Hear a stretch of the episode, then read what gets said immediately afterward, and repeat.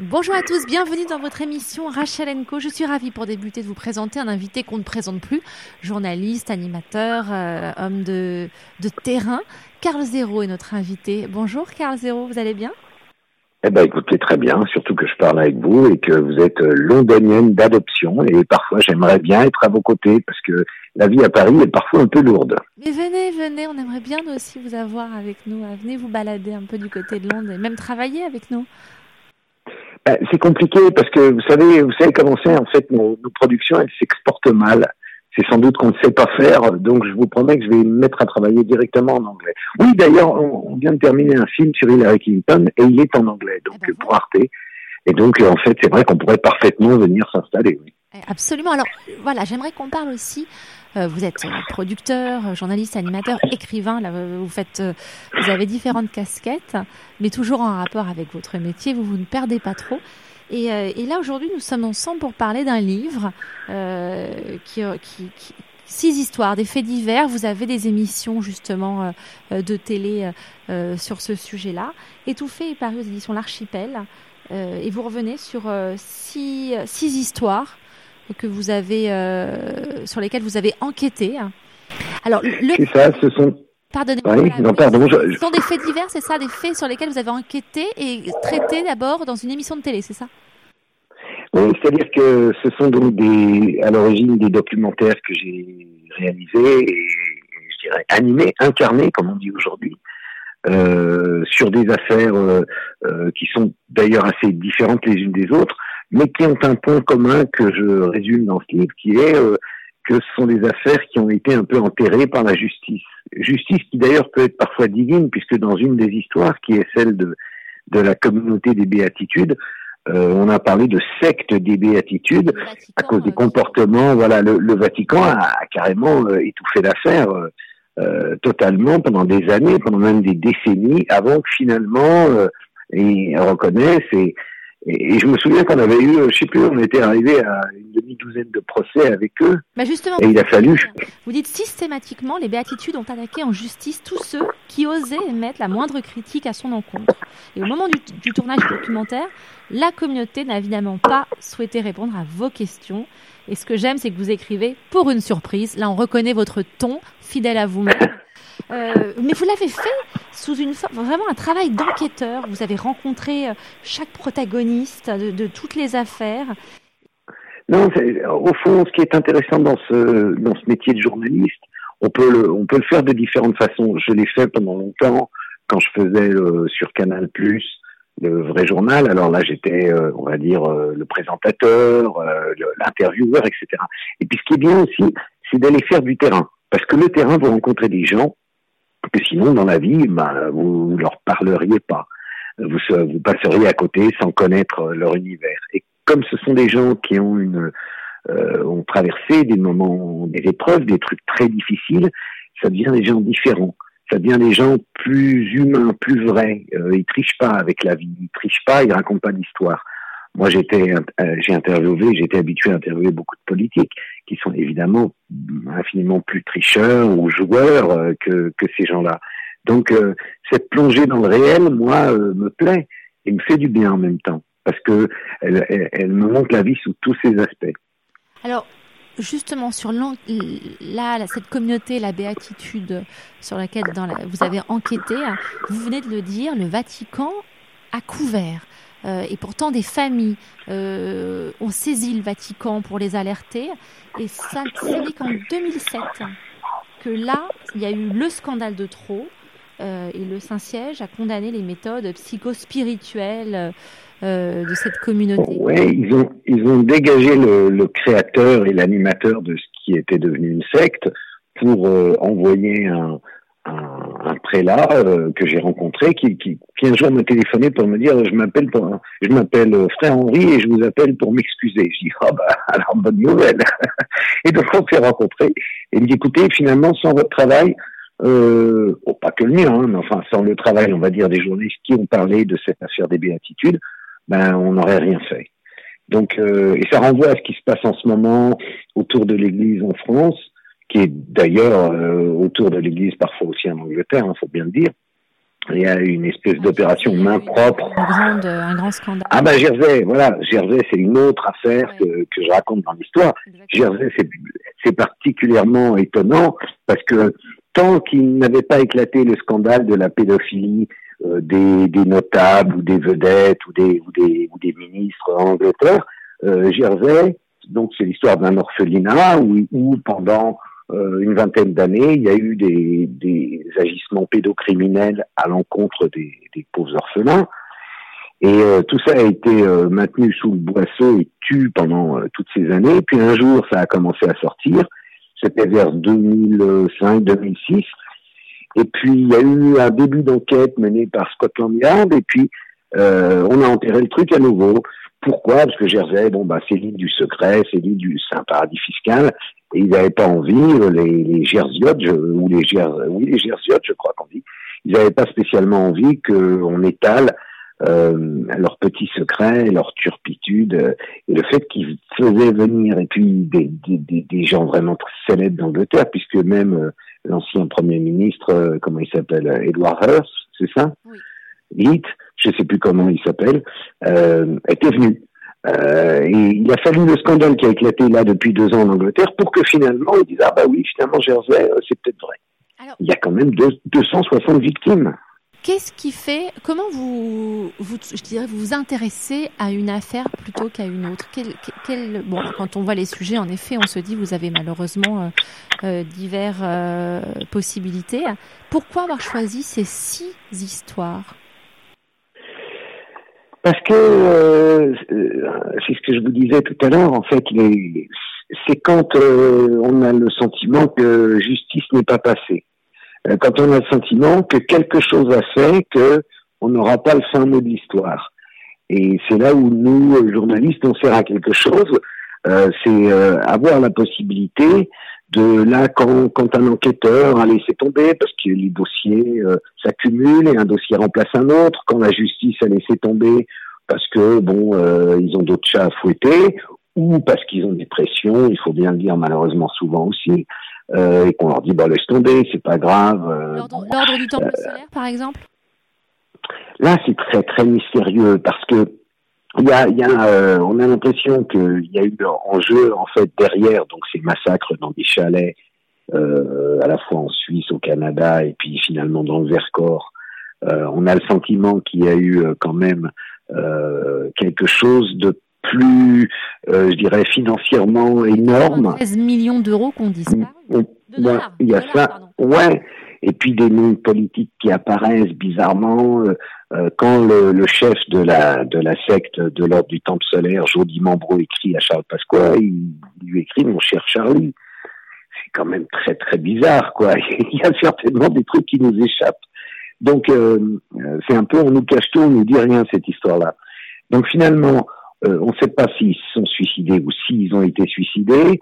Il est constamment question dans leur prose de supérieurs inconnus euh, qui logeait à Zurich ou dont les comptes étaient à Zurich et qui à qui l'organisation servait, mais à quoi servait-elle?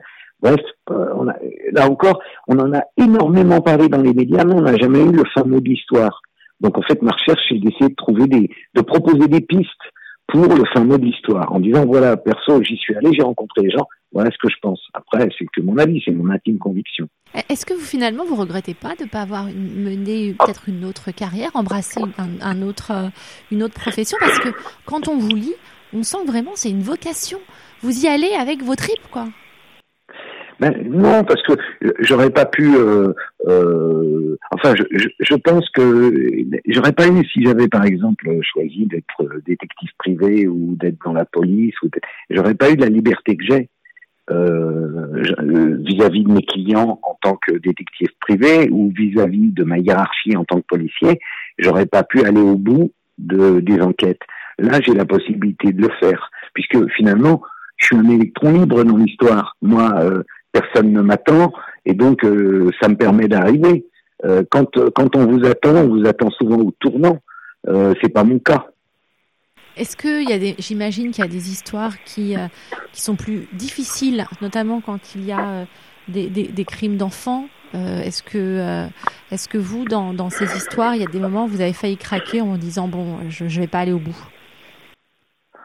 euh, ne pas aller au bout, ça, ça serait coupable. C'est-à-dire si on commence à s'intéresser à ce genre d'affaires, il faut au contraire aller au bout parce qu'on rencontre des gens qui ont une pression sur les épaules infiniment plus grande que celle que moi je peux rencontrer euh, au cours des enquêtes ou quand je rédige les livres. Euh, disons, tout, tout, ce qui touche de près ou de loin la pédocriminalité, euh, pour moi, c'est le dernier tabou qui existe réellement. C'est-à-dire que je trouve que bien souvent, euh, quand un enfant disparaît et ne réapparaît jamais, on nous dit euh, que c'est un prédateur et puis euh, que bon peut-être dans 20 ans on trouvera un cadavre. Moi, je, je, fais partie de ceux qu'on appelle les croyants. Les croyants, ce sont ceux qui pensent qu'il existe des réseaux pédocriminels organisés, que après tout, de même que la drogue rapporte de l'argent, enlever des enfants pour des prédateurs sexuels, mais je veux dire qu'ils sont établis dans la société, pas euh, des pauvres euh, rigolos ou des pauvres baltringues qui attrapent un enfant pour le violer et s'enfuient. Euh, moi, je vous parle de gens installés dans la société. Je pense que ça existe. Et donc, c'est un combat qui ne finit jamais, puisqu'il y a toujours de nouvelles affaires, toujours de nouvelles interrogations, toujours...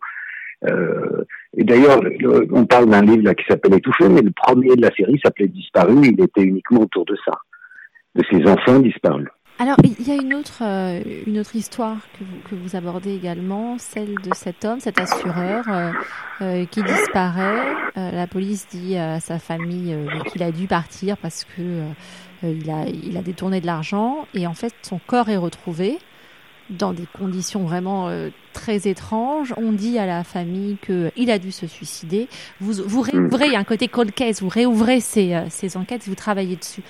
Euh, donc vous avez rencontré, comme dans toutes les histoires, les, les, les protagonistes. Euh, vous êtes quand même quelque part leur dernière, euh, leur dernier espoir, parce que c'est des gens qu'on n'écoute plus, qu'on a laissés dans, dans, dans, le drame complet. Est-ce que ça aussi, c'est une responsabilité supplémentaire? Mais ça, ça, je dirais que c'est merveilleux quand on arrive, par le simple fait d'avoir été sur place, à faire ce qui est un par exemple, un petit écho dans la presse, et que grâce à ce petit écho dans la presse locale, subitement euh, euh, au tribunal, un, juge d'instruction se dise mince, mais telle affaire, on l'a complètement oublié, vite, il faut faire quelque chose. Et du coup, c'est arrivé dans une affaire euh, qui était une succession de, de, meurtres dans ce qu'on avait appelé le, le, triangle maudit entre Beaune, Chalon et Mâcon. Il y avait 11 jeunes filles assassinées. Et donc j'étais j'étais allé, j'avais fait toute toute l'enquête et puis euh, il y a eu un papier et, et, du coup une des dames qui avait perdu sa fille de 14 ans qu'on avait retrouvée euh, violée et tuée dans dans la cave du HLM a eu la joie de voir pour la première fois de sa vie après 21 ans d'attente un juge d'instruction. Ça veut dire que euh, en fait oui, euh, au début, elle avait vu deux, trois fois les gendarmes, puis après, il lui a dit, bon, bah, madame, faut plus revenir, elle est morte, votre fille, hein, elle va pas, elle va pas ressusciter, et euh, on vous écrira. Puis ils n'ont jamais écrit, donc elle attendait. Alors, ils avaient monté une petite assoce, avec les autres moments de disparus, et puis, euh, voilà, le simple fait de devenir, ah là là, ça fait du barouf, du coup, ils disent, on va faire quelque chose. Eh ben, depuis, ils ont quand même trouvé deux assassins. C'est quand même pas mal. Donc les cold cases comme ça, les affaires comme ça, il faut jamais lâcher, jamais, parce que ça peut. L'un des deux a été trahi par euh, par une maniaquerie qu'il avait des, euh, sur les couteaux. Il aiguisait les couteaux d'une façon spéciale. Et, mais sauf que s'il n'y a pas de juge sur une affaire, ben, il n'y a pas d'enquête. Donc s'il n'y a pas d'enquête. Quand des fois la justice détruit elle-même, la police en tout cas détruit ou la justice. Ah, ça, ça arrive aussi, oui.